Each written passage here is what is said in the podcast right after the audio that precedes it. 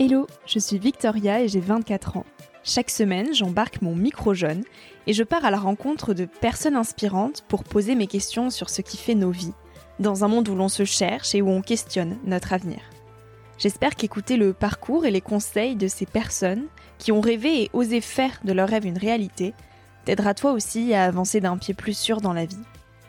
Alors je t'invite à emprunter un nouvel œil pour regarder le monde sous un autre angle, pour te recentrer sur ce qui est essentiel et sur qui tu es, pour t'aider à trouver ton chemin et surtout à oser.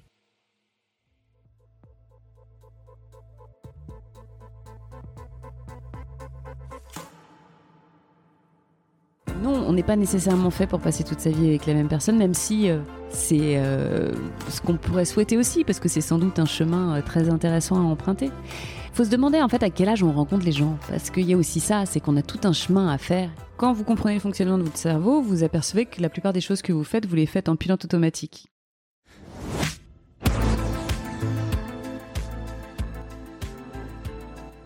Il y a l'amour, les peurs de leur contrôle qu'il cache, la mise à nu de notre vulnérabilité, l'attachement que l'on repousse autant que l'on peut. Si on est parfois pudique face à lui, l'amour est pourtant inévitable et incontrôlable. Plus jeune, je me laissais balloter par mes ressentis, mes émotions, me disant que les attirances étaient de toute façon inexplicables et qu'elles ne pouvaient pas se prédire. Je connaissais très peu le sujet de l'amour, avant de le creuser pour rencontrer Stéphanie Briand. Avec elle, j'ai compris que tout ce schmilblick était aussi une affaire de cerveau, d'énergie, de système nerveux et de construction mentale. Outre les je t'aime moi non plus, l'amour serait avant tout une énergie indispensable à notre équilibre et à notre santé mentale et physique. Des études scientifiques ont montré que grâce à l'énergie de l'amour, il était même possible de transformer l'ADN, de modifier le fonctionnement du corps humain, voire même de guérir des maladies. Alors quels sont nos liens d'attachement? Y a-t-il différents états de l'amour? Peut-on prédire nos attirances? Stéphanie Briand dit que dans la vie, il n'y a que deux choix, l'amour ou la peur. Dans cet épisode avec elle, on parle d'attachement, de respiration et d'amour. J'espère que cette écoute te donnera l'impulsion pour choisir l'amour face à la peur. Bonjour Stéphanie Briand. Bonjour. Je suis très heureuse de te tendre mon micro jaune euh, au Rocher de Palmer à l'occasion du congrès Innovation et Éducation, organisé notamment par Julien Perron. Euh, on te présente souvent comme journaliste et réalisatrice, ce que tu es, euh, mais pas que, tu consacres surtout ton travail aux thématiques liées à la libération du potentiel humain. Tu as publié en octobre dernier ton troisième livre, L'incroyable pouvoir de l'amour, qui analyse les fonctionnements et les raisons du cœur. Alors aujourd'hui, on va tenter de comprendre avec toi notre rapport à l'amour et à l'attachement. À 12 ans déjà, euh, tu étais passionnée par l'être humain. Alors quelle petite fille tu étais, Stéphanie? Ma grand-mère dirait que j'étais fantasque. Ok. J'étais une petite fille euh, très curieuse, euh, assez pleine de vie. J'aimais bien expérimenter des choses. Je rêvais déjà beaucoup. Je, pense que j'étais une petite fille agréable à fréquenter. Tu as fait des études journalistiques à l'EFAP pour devenir donc journaliste d'investigation. Et tu as notamment travaillé pour euh, France 5, Canal+, France 24, TV5 Monde, jusqu'au jour où tu as eu besoin de davantage de sens. Alors à 20 ans, comment tu te projetais dans cette fameuse vie des grands? Bah, j'ai été propulsée assez vite dans la vie des grands puisque j'ai travaillé euh, très jeune et j'avais des responsabilités très jeunes aussi. Donc euh, je voyais pas les choses comme vie des grands ou pas. Euh, en revanche, euh, ça m'importait de faire euh, un métier, d'avoir des activités qui m'animaient, d'aller au bout de mes rêves. Donc moi, initialement, j'avais envie de faire de la télévision. Ça, c'était quelque chose qui me portait depuis quelques années. Je pense que j'ai eu envie de faire de la télévision quand j'avais 18 ans. Hein. C'était pas non plus. Qu'est-ce qui t'attirait à ça? C'est difficile de le dire parce que euh, je pense a posteriori quand je vois comment je fonctionnais quand j'étais enfant, je réalisais déjà des films, je j'imaginais euh, des euh, scènes, j'organisais euh, des choses avec euh, mes frères et sœurs pour organiser des, des, les championnats de ping-pong internationaux. je filmais la cabine téléphonique en créant des dialogues. Donc je pense que ce monde de l'image, il était euh, déjà là, déjà euh, très présent, euh, mais j'en étais pas consciente. Donc la télé, c'était pour moi la mm. représentation de l'image. J'ai pas été tellement élevée dans la culture du cinéma. Et puis aussi, je, quand j'étais petite fille, j'avais envie d'être chorégraphe. Et la chorégraphie, la dernière fois, j'entendais Benjamin Millepied dire ça, qui est un donc chorégraphe qui a réalisé son premier film. Il disait mais c'est très proche la réalisation et la chorégraphie parce que c'est de la mise en scène des corps dans le mouvement, dans le dans l'espace. Donc a posteriori, je me dis bah oui, tout était lié, était déjà la télé euh, réunissait pour moi sans doute cette image de d'humain, mm. d'image, de, et ça me semblait naturel. Et donc en 2007, tu t'es éloigné de la télé, mais tu es resté proche euh, de l'image euh, en créant finalement ta propre société de production pour produire des programmes liés au développement du potentiel humain. Qu'est-ce qui t'a poussé à vouloir mieux comprendre les blocages qui empêchent l'épanouissement de l'être humain? Eh bien, parce que j'ai vu beaucoup de gens euh, patauger dans la smoule autour de moi et que moi-même, j'ai toujours besoin d'aller comprendre comment me sortir de situations qui peuvent avoir euh, une image négative pour les transformer de façon positive. Moi, je m'intéresse beaucoup au chemin mm. Et pas tellement finalement euh, aux événements les uns dissociés des autres. Donc, c'est pour ça que je garde beaucoup d'enthousiasme. C'est-à-dire que même s'il y a des moments qui sont difficiles, bah, ça fait partie du chemin et euh, j'ai pas de finalité en soi. Il n'y a pas euh, tiens c'est ça que je veux accomplir à tout prix. Non. En revanche j'ai besoin de, réaliser euh, plusieurs accomplissements sur le chemin et à chaque fois d'être contente et de continuer et d'avancer.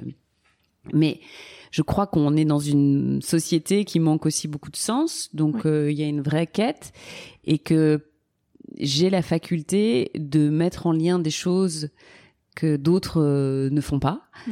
et que ça ouvre des fenêtres dans les esprits des êtres. Donc je pense qu'on a tous une espèce de vocation. Rares sont ceux qui pensent pouvoir la trouver, parce qu'il y a un conditionnement aussi euh, qui fait que ben, souvent on se dit ben non, j'ai pas de vocation, mais la vocation n'est pas nécessairement dans le métier. Hein. Sa vocation, ça peut être euh, d'être une super mère de famille, euh, tout le monde en a une. très bien s'occuper de, de, de, de, ses parents, de, s'occuper d'un village, enfin voilà, ça peut être plein plein de choses différentes. Comment on la trouve cette vocation? Bah déjà, faut la laisser frapper à la porte, faut créer de l'espace, donc pas avoir des vies trop occupées, c'est comme tout. Et puis, euh, faut savoir suivre son cœur, parce que je pense que la vocation, elle est quand même très liée au cœur. Qu'est-ce qui vous anime? Qu'est-ce qui vous fait sentir en vie? Aimer la vie, justement. Souvent, c'est lié à votre vocation. On a tous, euh, si on devait se décrire euh, quelque chose qui euh, ressemble un peu à une mission. Mmh. Tu me racontais ton fonctionnement et que tu te disais que ton travail avait de l'impact et donnait de l'écho plus large. Mmh. Ben voilà, moi je me dis que ma mission de vie, c'est de ranimer les flammes qui parfois sont un peu éteintes chez les êtres. Et c'est ce que je fais. C'est ce que j'aime faire, c'est ce qui mmh. m'importe parce que pour moi, dans tout ce travail, ce qui est le plus important, c'est les retours que j'en ai. Donc quelqu'un qui me dit, ben merci parce que votre livre à transformer ma vie ou cette, compréhension ou euh, quand je vois votre sourire parce que souvent on me dit ça ah ça me fait du bien de vous regarder enfin oui. Alors je continue à sourire aussi parce que moi je suis contente de pouvoir faire du mmh. bien. C'est un booster. Bah oui. Donc euh, oui, on a tous une vocation. Il faut pas avoir peur de la trouver et qu'elle ne corresponde pas à ce que peut-être notre ego a imaginé. Ou notre entourage a imaginé pour nous aussi. Avant de faire des recherches sur l'amour, tu as d'abord étudié notre cerveau en réalisant ton premier documentaire, Le cerveau des enfants, un potentiel infini. Puis tu as enquêté pendant deux ans sur le souffle et la respiration. Alors en quoi maîtriser notre souffle euh, peut finalement avoir un impact sur notre vie? Parce que quand on maîtrise sa respiration, on prend un peu plus les commandes de sa vie. Ouais. Et surtout, quand vous comprenez le fonctionnement de votre cerveau, vous apercevez que la plupart des choses que vous faites, vous les faites en pilote automatique. Mm. Que le libre arbitre, ça n'existe quasiment pas. Donc, euh, comment faire pour justement devenir moins prévisible, pour vous euh, départir des conditionnements qu'on a depuis l'enfance, des mécanismes de notre cerveau, de notre façon de voir le monde, qui est vraiment teinté de ce qu'on a engrammé au fur et à mesure, eh bien, pour ça, il y a la respiration, parce que la respiration, c'est le langage du corps. C'est comme une télécommande vers le cerveau et le système nerveux. Et quand on apprend à faire marcher cette télécommande sur quel bouton appuyer pour obtenir quel résultat, on se dit waouh. Donc moi, ça m'a fasciné pour euh, ces différents usages et on n'y connaît rien. C'est-à-dire que mm. c'est quand même euh, tout le monde respire. Beaucoup de gens se disent bah je vais pas apprendre à respirer, je respire déjà. Bah oui, vous respirez de façon automatique. Mm. Mais imaginez que vous pouvez enlever la fonction automatique et passer en manuel. Quand on est dans un avion, c'est quoi le plus intéressant de savoir piloter l'avion en pilote automatique ou savoir le piloter manuellement? Et eh ben là, c'est pareil. Donc, si vous ne connaissez que la fonction automatique, dites-vous que vous n'êtes pas pilote à bord. Du tout. Et alors, comment on apprend à reprendre le contrôle de notre respiration? Déjà en comprenant comment fonctionne notre système nerveux, en saisissant aussi, euh, nous, notre intime, ce que notre signature respiratoire euh, veut dire, comprendre la mécanique de la respiration, parce qu'il y a un aspect vraiment mécanique, c'est-à-dire comment est-ce qu'on respire correctement, mm. ou euh, dans quelle posture. Et notamment le nerf vague, je crois qu'il rattache l'intestin au cerveau. Oui, le nerf vague, il, est, il, est, très activé par la respiration, en effet. Et le nerf vague, il est indispensable pour notre bien-être mm. mental et physique. La digestion, elle dépend du nerf vague, l'immunité, elle va dépendre du nerf vague, le fonctionnement des poumons et l'amour aussi. Donc euh, c'est essentiel pour même le bon fonctionnement de notre corps. Moi, je vois l'être humain vraiment de façon holistique, comme un mm. tout. C'est-à-dire que votre corps, euh, c'est important qu'il soit harmonieux et en santé pour que votre mental soit harmonieux et en santé pour pouvoir avoir des idées créatives et avoir l'énergie de les réaliser.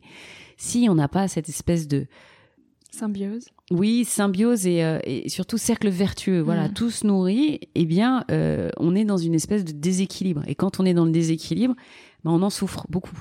Et la vie, c'est pas que d'être dans l'équilibre, hein. c'est juste de quand on est déséquilibré, arriver à revenir à l'équilibre sans trop de mm. problèmes.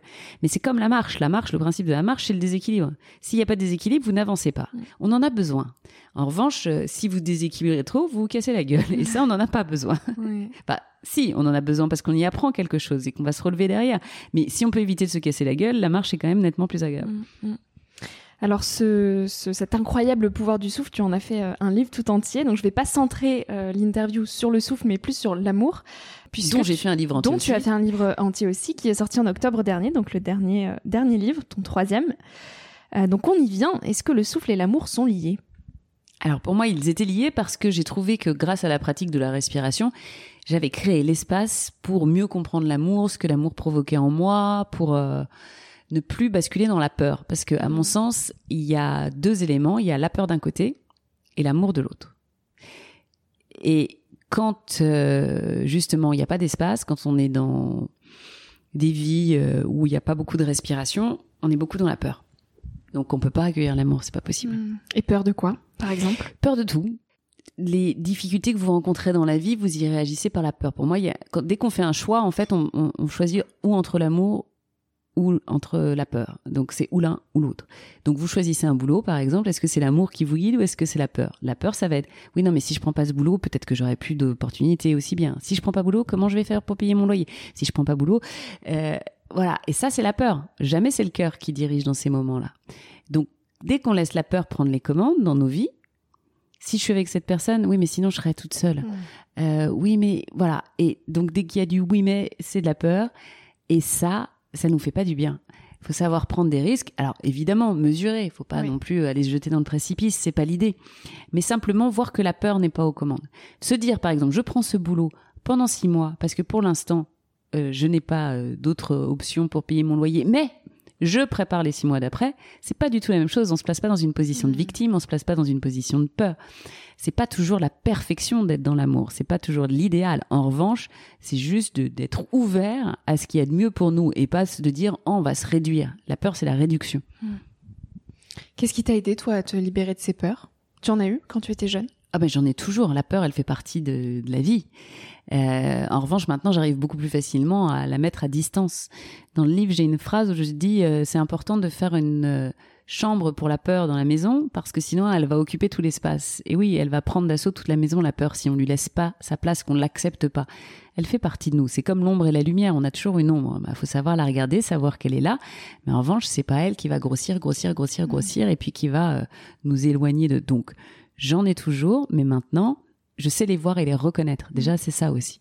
Et tu sais laisser plus de place pour l'amour aussi. je fais, oui, à chaque fois le choix de l'amour, parce que je sais aussi quand je fais le choix de la peur, en général, il m'arrive une bricole. et pour toi, l'amour, ça n'est pas un sentiment, mais une énergie qui réagit euh, comme la matière. Euh, tu définis d'ailleurs quatre états de l'amour le gazeux, le solide, le plasma, le plasma et le liquide. Est-ce que tu peux brièvement euh, nous les présenter ces quatre états? Quand j'ai voulu mieux comprendre l'amour, je me suis dit bon très bien. Pour l'instant, on parle de l'amour euh, filial, l'amour amoureux, l'amour euh, universel. Oui, mais il y avait un truc pour moi qui sonnait pas parce que c'était très lié à la morale. Oui. Donc, euh, ok, il faut aimer son enfant de façon filiale. Faut surtout pas que ce soit comme amoureux, d'accord Mais ça, au fond, dans ce qu'on ressent vraiment, Est-ce que c'est juste ou est-ce que c'est pas juste? Alors après, je me suis mise à regarder les choses d'un point de vue du cerveau. Et dans le cerveau, ben, on voit que justement, quand on tombe follement amoureux ou quand on accueille un bébé, ou qu'on s'éprend d'un leader politique, ou il se passe la même chose. Donc, dans notre réaction dans le corps humain, c'est pour ça que je dis que c'est une énergie. En fait, l'amour, ça nous traverse et ça mm. crée des réactions en nous. Et en fonction de notre passé, de notre histoire de vie, on n'a pas les mêmes réactions. Et donc, plutôt que de concevoir par la moralité, je me suis dit, est-ce qu'on ne le verrait pas plutôt parce que ça transforme notre état? L'amour nous met dans tous nos états. Donc il y a l'état gazeux. L'état gazeux, c'est l'état de très grand amoureux. Donc le début. Le début, ou en tout cas euh, ces moments où ça nous fait décoller de nos chaussures, là, où ça nous emporte, où on se contient plus à l'intérieur de nous, un gaz.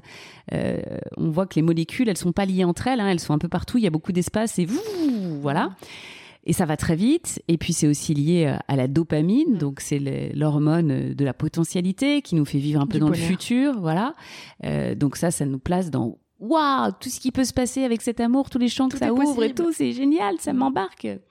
Ensuite, il y a l'état euh, solide. L'état solide, c'est plutôt les états d'attachement. C'est des états où, bon, ben, le lien est là, il est sécure, mais il n'y a plus de place, justement, pour les molécules pour bouger. Donc, elles sont collées les unes aux autres. C'est l'ancrage. C'est l'ancrage et pas seulement, c'est vraiment euh, l'attachement dans la relation. Donc euh, vous avez ça dans vos familles, dans votre famille, ben, vous êtes une certaine personne, vous avez des sentiments pour autrui qui évoluent euh, pas beaucoup, qui peuvent parfois peuvent être teintés de ressentiment. Euh, on vit beaucoup dans le passé, c'est construit par le passé, mais en même temps c'est aussi lié avec l'hormone de l'ocytocine qui est l'hormone de l'attachement. On en a besoin pour créer du lien entre les êtres, pour se sentir euh, en sécurité avec les autres.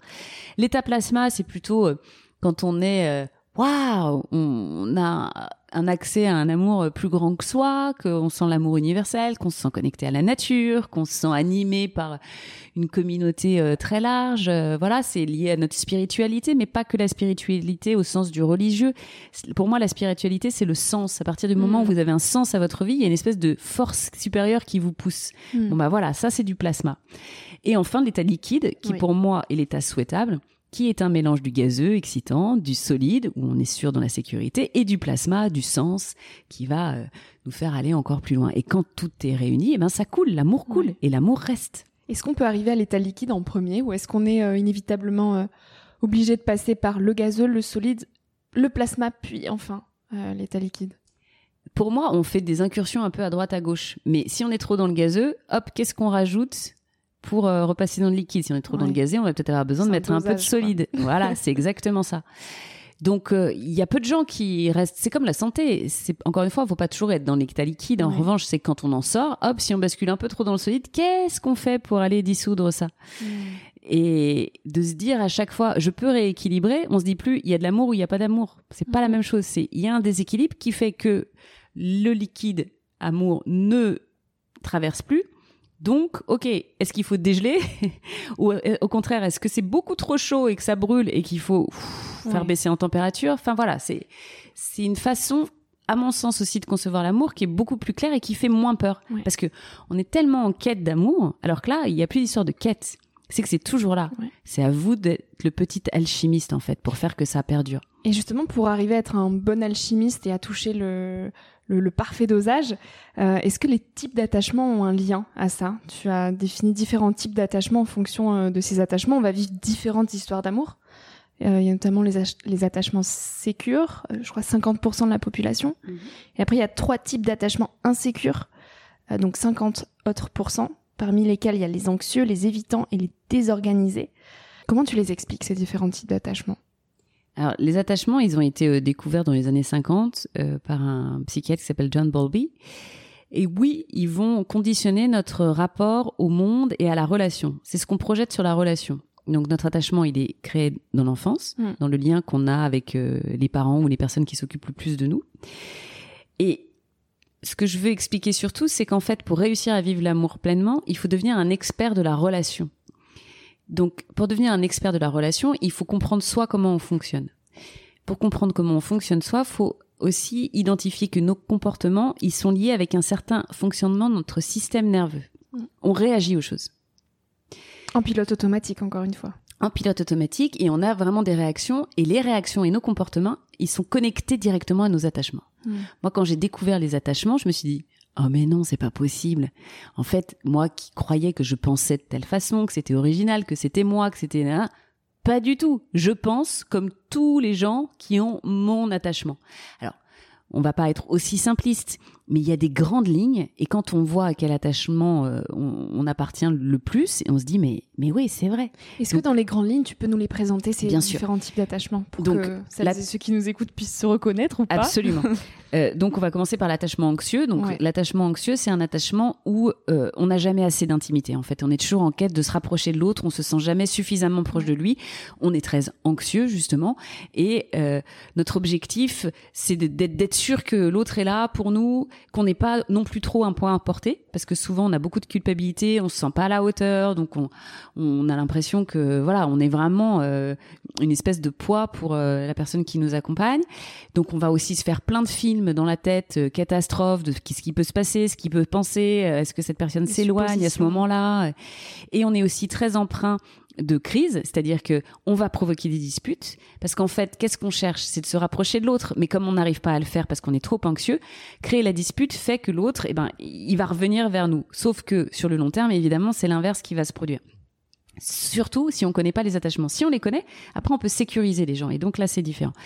Mais donc euh, les anxieux sont voilà très euh, dans le dans, le conflit. Ils vont euh, beaucoup faire des scènes. Ça peut être difficile de vivre avec des anxieux et, et, ce sentiment en permanence que la relation bah c'est c'est jamais assez quoi. On n'est jamais satisfait. Les évitants, c'est l'inverse. Donc l'évitant, lui, il a peur de l'intimité et il la fuit à tout prix. L'évitant, souvent, c'est un être négligé qui s'ignore. C'est-à-dire qu'il se croit hyper indépendant. Il se dit non, mais moi, je fais cavalier seul, j'ai besoin de personne, je suis hyper autonome. Mais en fait, c'est pas un vrai autonome, c'est un négligé qui s'est habitué comme réponse à l'autonomie. Mmh. Donc pendant l'enfance, souvent, ses parents, eh ben, ils favorisaient plutôt le monde extérieur. C'était euh, le camp dira-t-on, donc il fallait avoir des comportements de telle ou telle façon. L'amour était un peu conditionnel et l'évitant, ben, il s'est illusionné en se disant non mais moi j'ai besoin de personne pour euh, y arriver dans la vie et je me débrouille et je m'auto euh, mmh, voilà et quand on est dans une vie amoureuse avec un évitant, que se passe-t-il? Ben l'évitant, dès que vous lui demandez euh, de s'engager, il veut pas, il peut pas. Non, non, non. Mais parce qu'en fait, il a peur. Il a peur d'être blessé. Il a peur de s'ouvrir. Il a peur d'être en lien avec vous, parce que là, ça va devenir dangereux pour lui. Donc lui, il a l'impression que c'est pas parce qu'il a peur. Il a l'impression que c'est parce qu'il respirerait pas s'il le faisait. Donc il a toujours un pied dehors, un pied dedans. Souvent l'évitant, il est un peu euh, les yeux ouverts en permanence. Donc euh, la personne avec qui il est, ok, mais ça peut être quelqu'un d'autre. Hmm. Et il y a peut-être un prince charmant ou une princesse charmante quelque part pour cette grande histoire merveilleuse qui m'attend. Ou un ex-fantôme hmm. auquel on pense tout le temps. Il y a toujours une possibilité de à côté. Exactement. C'est la fuite un peu en permanence. L'évitant, il supporte pas le conflit. Et donc s'il y a un conflit, il va tout faire pour l'éviter en fait. Parce que il n'arrive pas à le gérer. Il sait pas comment faire dans ces situations de crise-là. Mais comme l'anxieux, il est anxieux quelque part au fond. Sauf que ça s'exprime pas de la même façon. Mais parfois, quand les évitants rencontrent d'autres évitants, ils peuvent basculer anxieux. On voit qu'on peut ah, aller aux deux extrêmes. ça peut, ça peut changer en fonction de qui vous avez face à mmh. vous. Et parfois, on a des attachements dormants aussi. Et donc, on a compensé avec un autre attachement et il ressort parce qu'on vit justement un grand sentiment d'amour et là ça fait tout voler en éclats et on voit un attachement qu'on n'avait jamais vu jusque là. Est-ce que les anxieux attirent les, évitants et, vice versa bah, les, anxieux sont très attirés par les évitants ouais parce mm. qu'ils ils veulent avoir mal quoi ça appuie là où ça fait mal. C'est fou quand même on est attiré par ce qui voilà. fait mal quoi. Alors après il y, a ce que j'appelle les amours traumas comprendre pourquoi on va vers euh, des amours qui nous satisfont pas. C'est pour ça qu'il y a aussi souvent les mêmes schémas qui se répètent. Oui Exactement, parce qu'on va aller chercher à revivre en fait en permanence quelque chose qu'on connaît bien, parce que notre cerveau, il veut le confort. Le confort, ça veut dire quoi? Ça veut dire ce qu'il connaît, pas ce qui nous fait du bien. Donc naturellement, on va être euh, amené à aller toujours rejouer un peu la même blessure narcissique aussi. C'est important de comprendre le rapport au mmh. narcissisme, c'est essentiel dans l'amour. Euh, mais pour poursuivre sur les attachements, euh, il y a l'attachement aussi désorganisé qui lui a un attachement qui est lié souvent au traumatisme. Donc le désorganisé, c'est je t'aime mais je te déteste. Donc euh, il y a des moments qui vont être follement fusionnels et puis il va vous faire un truc euh, dégueulasse, euh, une grande trahison, quelque chose de terrible parce que pour lui l'amour est aussi un énorme danger. Donc comme dans son enfance il a été trahi par un parent qui avait normalement la représentation de la sécurité, mais qui par ailleurs lui faisait du mal. Donc ça peut être un parent qui est violent, ça peut être euh, voilà les maltraitances. Les, on voit que les attachements désorganisés sont beaucoup nés de ça. Donc dans la vie amoureuse, eh ben on a ça. C'est je t'aime, mais je te fais du mal, je te blesse et je sais pas faire autrement en fait. C'est un peu un mix de l'anxieux et de l'évitant. Sauf qu'il y a quand même cette notion de, de, de, vraie violence. C'est-à-dire que mm. la violence, elle est plus larvée chez l'anxieux et l'évitant, parce que oui, c'est de la violence de piquer les colères, de créer des crises, de l'évitant de se barrer, c'est aussi de la, de la, violence. Mais euh, chez le désorganisé, ça va vraiment être des trucs... Euh, waouh quoi. Vous vous euh, vous attendiez pas à ça quoi. Mm, mm. c'est euh, de se partir avec le compte en banque euh, c'est euh, la tromperie à répétition alors que juré sur l'honneur il y avait absolument rien. C'est de la dissimulation de choses c'est des vous avez confiance en quelqu'un et en fait cette personne vous vous apercevez que c'est pas du tout qui vous pensiez qu'elle était. Alors que l'évitant et l'anxieux c'est pas ça. Et après il y a quand même 50% de la population qui, qui elle, a un attachement sécure est-ce qu'on peut devenir sécure quand on est insécure Ouais. Si on travaille sur Déjà, pour définir le sécure, c'est important de, de, parler justement de ce que c'est parce que pour tendre vers un attachement sécure, il faut savoir ce que c'est un attachement sécure. Mm, mm. un attachement sécure, c'est quelqu'un qui dit je peux être avec toi, mais je peux être aussi avec toi, ou avec toi, ou avec toi, ou avec toi. Il n'y a pas une personne qui est faite pour lui. Il y en a plusieurs qui sont potentiellement compatibles. Donc, il fait un choix de relation. Et une fois qu'il est dans ce choix de relation, eh ben, il va, il va mettre son énergie pour que ça marche. Parce qu'il se disent pas que ça sera mieux ailleurs. Ah, ok. Il y a aussi le fait que le conflit pour lui n'est absolument pas un problème. On a un désaccord, on en parle. Ok, on met les choses sur la table. Et c'est pas une menace pour la relation, jamais. Alors que pour les trois autres attachements, le conflit est toujours une menace pour la relation. Mmh. Ça on peut faire du chantage un peu. Oui, non, bah c'est comme ça, je te quitte. Ou le sécure quand vous disputez dans la relation avec un sécure, jamais il parlera de séparation. Jamais il mettra la relation dans la balance. Donc vous êtes en sécurité. Mmh. Vous pouvez vous disputer tranquillement sans vous inquiéter que ne plus avoir cette personne euh, avec vous. Euh, et puis le sécure, c'est aussi quelqu'un qui, euh, voilà, il est, il est pas dans son émotionnel comme va l'être l'anxieux où sa vie émotionnelle, en fait, elle le bouffe, elle trop quoi. C'est, c'est, ça prend toute la place. Non, il a un rapport à l'émotionnel assez calme. Et tu dis que l'homme a besoin de tomber amoureux pour s'attacher, alors que la femme, pas forcément. Oui, alors ça c'est d'un point de vue des hormones, parce que je décris en effet tout ce qui se passe euh, au niveau des hormones, au niveau du cerveau, de la, des neurotransmetteurs, de... et l'homme. S'il n'y a pas un préalable, en fait, euh, amoureux, eh ben la, la, chimie se met pas en route notamment euh, la chimie de l'attachement, qui est très liée aux orgasmes. C'est-à-dire que les hommes vont s'attacher avec l'orgasme. Hmm. À ce moment-là, le niveau d'ocytocine, qui est l'hormone de l'attachement, il augmente de 500%. Et pas la femme il augmente aussi, si, si, bien sûr. Mais la femme, elle, elle a moins besoin de ce préalable. Ok. Parce que la femme, elle va avoir un attachement, euh, c'est moins important de, de s'ouvrir à ça que pour, l'homme. Voilà. La femme, elle peut très bien euh, tomber amoureuse d'un homme avec qui elle a des relations sexuelles alors qu'au départ, il y avait rien. Ouais. Alors que l'homme, ce sera plus difficile. D'accord. Ok. Voilà. Mais la femme, en revanche, oui, elle, elle, euh, elle va avoir de l'attachement euh, immédiat. Donc, réfléchissez avec qui vous avez des relations sexuelles. Vous risqueriez bien de tomber amoureux de cette personne. Hmm.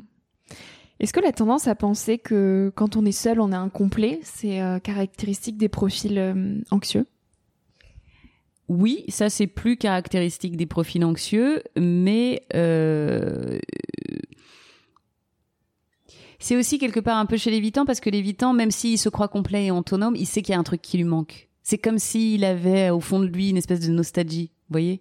Mmh, Il se ment lui-même un peu. Un peu. Donc mmh. il se dit, euh, il n'est pas complètement plein, il le sait, il le voit pas de la même façon que l'anxieux. Chez l'anxieux, c'est un aveu d'échec, alors que chez l'évitant, ça va plutôt être de se dire, euh, c'est la bonne raison de son évitement. Mmh. En préparant notre euh, entretien, j'ai appris que nous étions neurochimiquement programmés il y a Hélène Fischer qui a notamment déterminé des profils neurobiologiques de l'amour. Alors, est-ce qu'on peut prédire l'attirance? A priori, oui. C'est incroyable ça. ouais, c'est fou, hein. C'est que, oui. Et moi, je crois une chose, parce que comme on parle à ton public qui est assez jeune, je pense que les contraceptifs jouent beaucoup sur les attirances pour euh, les jeunes femmes, parce qu'en fait, comme ça va modifier euh, les taux d'estrogène, on ne va peut-être pas être attiré par les mêmes personnes parce que c'est beaucoup dépendant de ça, des estrogènes, de la testostérone notamment. Euh, et puis après, il y a dans les modes de vie, il y a euh, donc euh, les, les êtres qui sont plus dopamine, qui sont plus. il faut que la vie ce soit funky. on prend des risques. on a besoin que de, de, de, ressentir beaucoup beaucoup de choses. Et il y a des êtres qui sont plus sérotonine. Alors eux, au contraire, ils ont besoin d'être davantage ancrés. Ils peuvent vivre dans la même ville toute leur vie. Et c'est des profils neurochimiques qui, en général, ne s'attirent pas parce qu'en fait, ils ne se comprennent pas. Ils n'ont pas du tout les mêmes besoins. Et donc, on se dirige vers certaines personnes parce que euh, neurochimiquement, ils sont similaires à nous. Ou aussi, c'est intéressant de comprendre cette neurochimie-là, c'est-à-dire que on peut euh, créer les activités ou les conditions de vie pour répondre euh, à nos besoins du cerveau, parce que c'est vraiment des besoins que notre cerveau a à assouvir. Donc ces besoins, ils peuvent évoluer avec le temps. Neurochimiquement, on peut un petit peu transformer aussi nos attirances. Oui, on peut. Il y a des choses où on peut évoluer, mais je pense surtout qu'on peut équilibrer. Voilà. Donc euh, le besoin qu'on a par exemple quand on a beaucoup besoin de dopamine, et ben ça peut être des êtres euh, qui sont les évitants par exemple qui tombent amoureux très souvent parce qu'ils en ont besoin. C'est un petit shoot à chaque fois pour eux quelque part. Il y a une espèce de forme d'addiction aussi à l'amour hein, parce que c'est équivalent d'une drogue dure. Les amoureux de l'amour. Mhm. Donc, euh, quand on sait qu'on va avoir besoin de ce shoot-là, eh ben plutôt que de le trouver à travers la relation amoureuse, on peut aller le prendre ailleurs. C'est euh, comme les addicts. En fait, il faut pas se dire qu'on va euh, se débarrasser du comportement addict, mais qu'est-ce qu'on choisit comme addiction qui aille dans le bon sens plutôt que de nous détruire? Mm. Et alors, si nos besoins physiologiques évoluent avec le temps, est-ce qu'on est fait pour rester toute une vie avec la même personne? Pas nécessairement on est tous euh, polygames, mais idéalement de façon successive, c'est-à-dire qu'on a euh, plusieurs temps de monogamie. Donc euh, non, on n'est pas nécessairement fait pour passer toute sa vie avec la même personne, même si c'est ce qu'on pourrait souhaiter aussi, parce que c'est sans doute un chemin très intéressant à emprunter. Mais faut se demander en fait à quel âge on rencontre les gens, parce qu'il y a aussi ça, c'est qu'on a tout un chemin à faire. Quand vous avez 20 ans, quand vous n'avez pas encore eu d'enfants, il y a aussi cette chose-là, c'est que les enfants, ça va changer complètement le pacte de la relation. Mm. Je pense que les couples qui restent ensemble toute leur vie, souvent, ont eu les enfants qui sont venus assez jeunes dans leur relation. Ok. Parce qu'en fait, c'était déjà leur pacte de départ, un peu le pacte de la famille. Et puis après, une fois que les enfants sont grands, on se dit quoi? Bon, ben, on change complètement le pacte ou on poursuit le mm. pacte. Mais dans la société dans laquelle on vit, où on a déjà eu des vies euh, souvent très riches avant d'avoir des enfants, ben, les enfants créent un tel bouleversement que euh, parfois c'est plus du tout euh, le pacte initial qu'il y avait euh, entre les deux êtres. Et on s'y retrouve plus.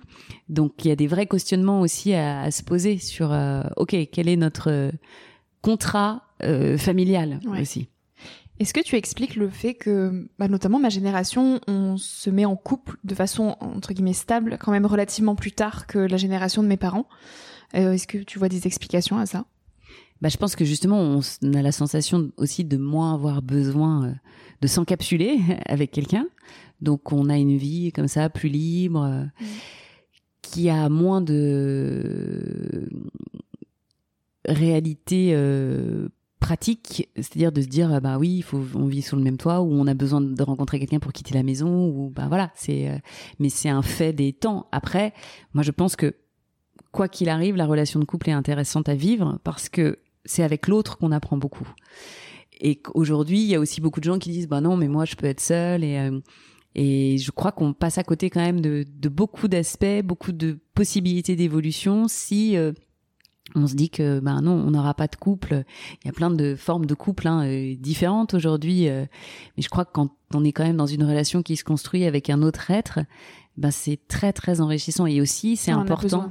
Ouais, sur le long terme, c'est-à-dire que en termes de santé, on voit que ça joue beaucoup d'avoir un partenaire de vie, d'avoir quelqu'un qui est là pour nous avec un lien fort euh, d'attachement, avec qui on a une relation euh, riche. C'est ce qui euh, présage de la qualité de la vie, de la longévité, de la santé, du bien-être, du bonheur, bien plus que la faillite, la maladie ou voilà. Donc, si on veut investir, je pense, c'est important d'investir dans ces relations. Mmh. Incroyable. Et donc il y a investissement et il y a parfois aussi désinvestissement. Comment on peut euh, se remettre d'une rupture? Eh bien, il faut prendre ça comme euh, un détox. Mm. Donc, justement, si l'amour est une drogue, quand on a un chagrin d'amour, eh bien, il faut le voir comme euh, comme une détox. il faut déshabituer son cerveau. Et quand on a un chagrin d'amour, qu'est-ce qu'on fait? On va revoir les photos, on va se replonger dans les souvenirs, écouter les musiques, mais parce qu'on en a besoin. On en a besoin parce que sur le coup, ça nous fait du bien. Mm. C'est comme un deuil. Vous repassez à travers des moments qui ont été euh, tellement bons et joyeux que votre cerveau, il les revit au moment où il y pense. Sauf que juste après, bam, coup près, parce que vous savez que ça y est, c'est fini. Donc, pour vous désintoxiquer, moi, je suggère à chaque fois que vous avez une pensée de faire quelque chose dans le corps qui va vous faire remarquer que vous avez cette pensée. Donc, vous pouvez vous mettre à faire des pompes, à faire 10 pompes à chaque fois que vous avez une pensée. Alors, d'une part, euh, vous allez devenir super costaud. D'autre part, vous allez un peu euh, team up avec euh, vous-même, c'est-à-dire que vous devenez complice euh, de votre bien-être plutôt que d'être complice de votre malheur. Donc, plutôt que de vous apitoyer, vous dites allez, non, action. Je Et- me remets en forme. Et l'idée, c'est pas du tout de fuir, c'est de le voir et de le prendre avec une espèce plus de détachement. Et voilà, faites-le pour faire quelque chose de positif. Ou euh, si vous devez repeindre euh, un truc et que vous voulez euh, pas repeindre, et voilà, vous vous mettez Ouais. à le faire. Et puis à chaque fois, vous mettez un coup de peinture en plus. Ouais, c'est remplacer une habitude par une autre, quoi. Exactement. Et puis il y a un neuroscientifique aussi qui lui voit les choses dans l'autre sens. Moi, j'aime pas trop être dans la déconstruction, mais je trouve son idée intéressante, donc je vous la soumets également. C'est de ne garder que les photos moches de votre ex et aussi euh, de faire la liste de tous ses défauts. Et donc, à chaque fois que vous avez une pensée, eh ben vous regardez toutes les photos moches et vous lisez la liste des défauts et ça désintoxique aussi très bien. Voilà. Mais euh, pensez, voilà, le chagrin d'amour, c'est normal. Le cerveau, il, il a besoin de se rattacher. Il faut le temps. Pas le temps réellement, parce que le temps ne fait rien, c'est l'intention. Une fois que vous avez l'intention de, bah tout se met en place. Mm, mm. Et ça fait partie du jeu. Euh, Stéphanie, dernière petite question du podcast, euh, beaucoup plus large, donc euh, tu n'es pas obligée de te rattacher à l'amour, mais quel conseil tu voudrais partager aux jeunes qui nous écoutent aujourd'hui? Alors, il y en a peut-être deux. Le premier, c'est euh, suivre son cœur, même si c'est pas facile. Oui. Donc, suivre son cœur, c'est se faire confiance, hein, parce que parfois on se dit, moi, qu'est-ce que ça veut dire? Et c'est d'avoir du courage. Le courage, ça vient du mot cœur. Et donc, le, le vrai courage, c'est justement euh, de suivre cet élan-là. Et puis, le deuxième, c'est ne faites jamais rien que vous pourriez regretter. Et ça va dans les deux sens. Et de se poser la question en ces termes, bah ça permet de savoir en fait souvent. Parfois, on ne sait pas si on va regretter ou pas au moment de se lancer. Dans Si une vous- relation, par exemple. Si vous, vous, vous pouvez vous pouvez vous dire à, à l'instant T, vous pouvez sentir déjà. Si vous posez la question vraiment en toute franchise, est-ce que ça je vais je vais pouvoir le regretter? Oui, c'est l'intuition aussi un peu. Juste de vous interroger comme ça. Et ça peut être dans l'autre sens, hein. c'est euh, de ne pas aller euh, vivre un an euh, dans cette ville. Est-ce que ça, je vais potentiellement le regretter?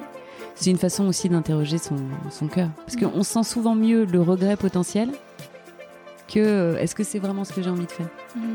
C'est être honnête avec soi-même aussi. C'est être honnête avec soi-même, ouais.